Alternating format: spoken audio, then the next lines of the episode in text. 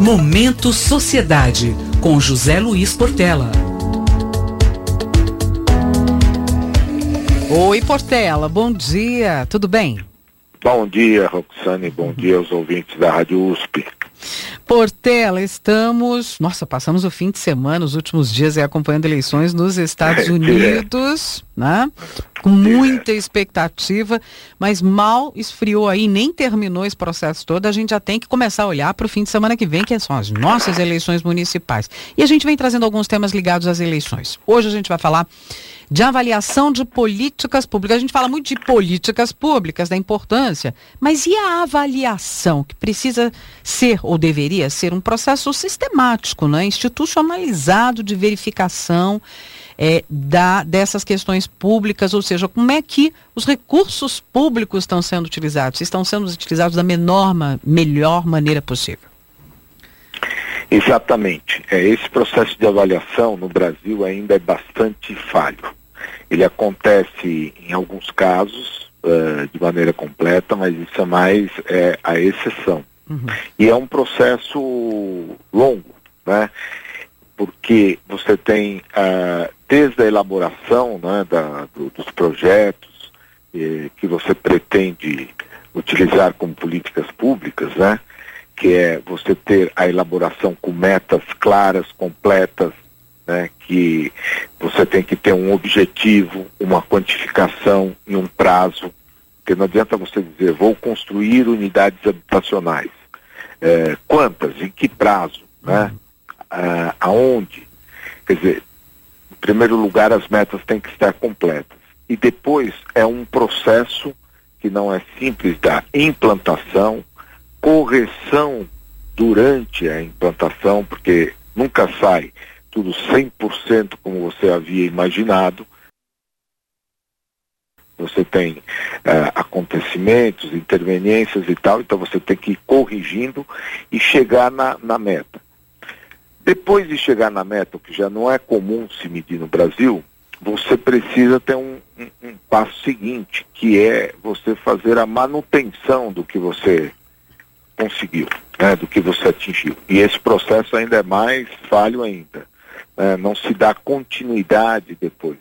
Não basta você construir um hospital, depois você tem que mantê-lo eh, funcionando da melhor maneira possível. Senão quebra um equipamento, vai deteriorando uma área, etc. Então aquele hospital vai perdendo a efetividade que tinha no começo.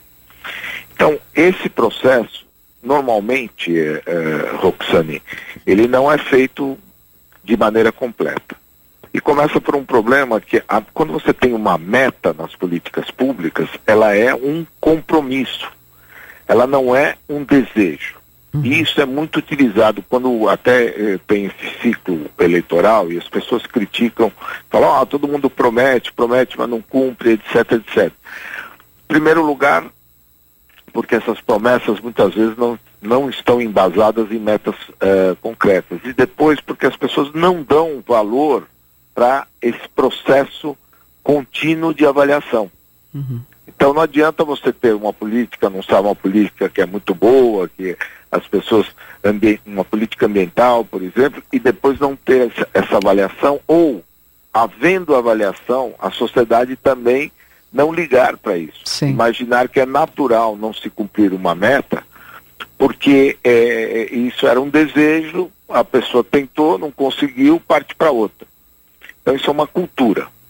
Então o que a gente vê, por exemplo, o programa de, de metas eh, atual da Prefeitura de São Paulo, no caso aqui, o- usando com, como exemplo, é um programa bem feito. Ele foi eh, se corrigindo com o tempo, não era assim no início, né? Porque ele é uma determinação eh, eh, legal. Só que ah, você percebe no processo da eleição agora que ele não é utilizado como fator de avaliação e mesmo de intervenção dos outros candidatos, né? Porque quem é avaliado é o incumbente, é quem, quem está no poder. Mas tem depois os outros candidatos que precisariam lançar eh, eh, as suas bases, os seus programas, as suas diretrizes em cima de um programa desse. e não como uma coisa isolada. Então as pessoas Sim. vão falando, eu, eu, vou fazer isso, eu vou fazer aquilo.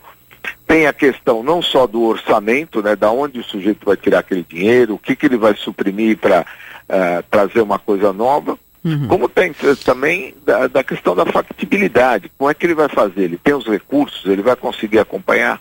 Então esse processo a gente percebe que não está uhum. é, ocorrendo quando você acompanha as eleições. Não só em São Paulo, estou usando São Paulo como exemplo. Sim. Agora, Portela, quando a gente fala políticas públicas e avaliação de políticas públicas é muito amplo. Por exemplo, quais são as principais políticas públicas, né? Quando a gente está pensando em eleições, plataforma, propostas, especialmente nesse ano de pandemia, algum, algumas, algumas questões vão ser prioritárias em relação às outras. Então, o que que o eleitor deve focar ou o que será que se, é, os eleitores estão, os candidatos estão pensando, apontando como prioridade né, nessas políticas? Pois é, eu acho que a coisa mais importante para os eleitores aqui é, colocarem um foco para ver o que o, cada candidato está apresentando, em primeiro lugar a questão da saúde e especificamente da saída do problema do Covid.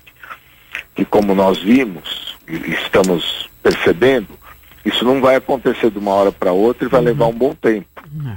É, a, as pessoas estão vendo só a, a, ideia da quando chegar a vacina, quer dizer, quando você tiver uma vacina aprovada resolve, não é assim.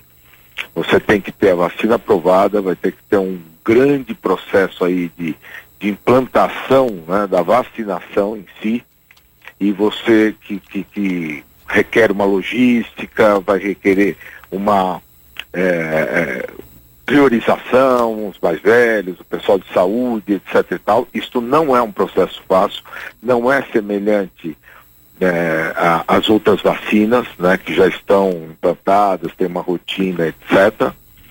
E você vai ter depois que fazer ter a produção, né? Porque é, não, não, é só com, a, com, as doses que chegarem do exterior, né? É, que nós vamos resolver o problema.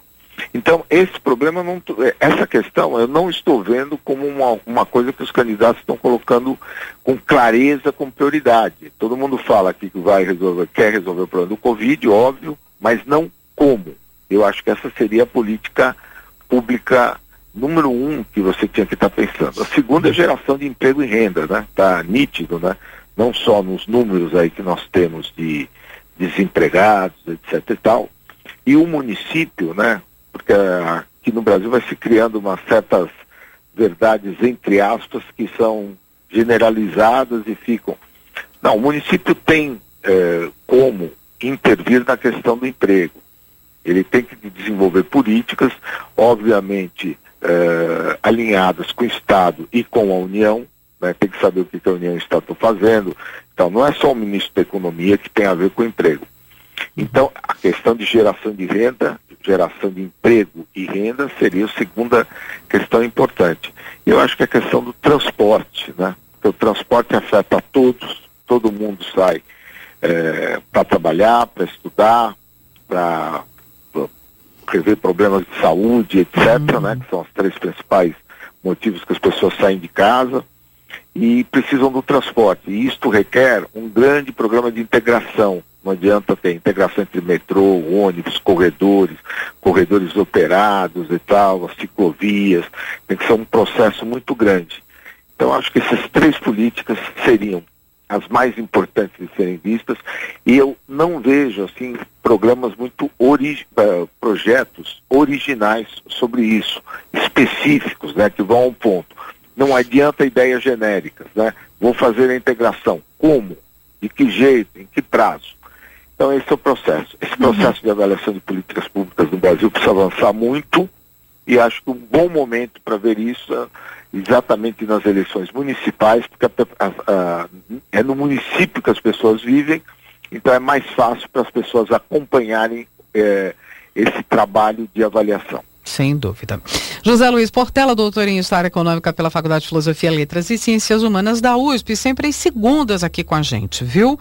Bom início de semana para você e até a próxima. Uma boa semana para você e para todos os ouvintes. Um abraço. Momento Sociedade, com José Luiz Portela.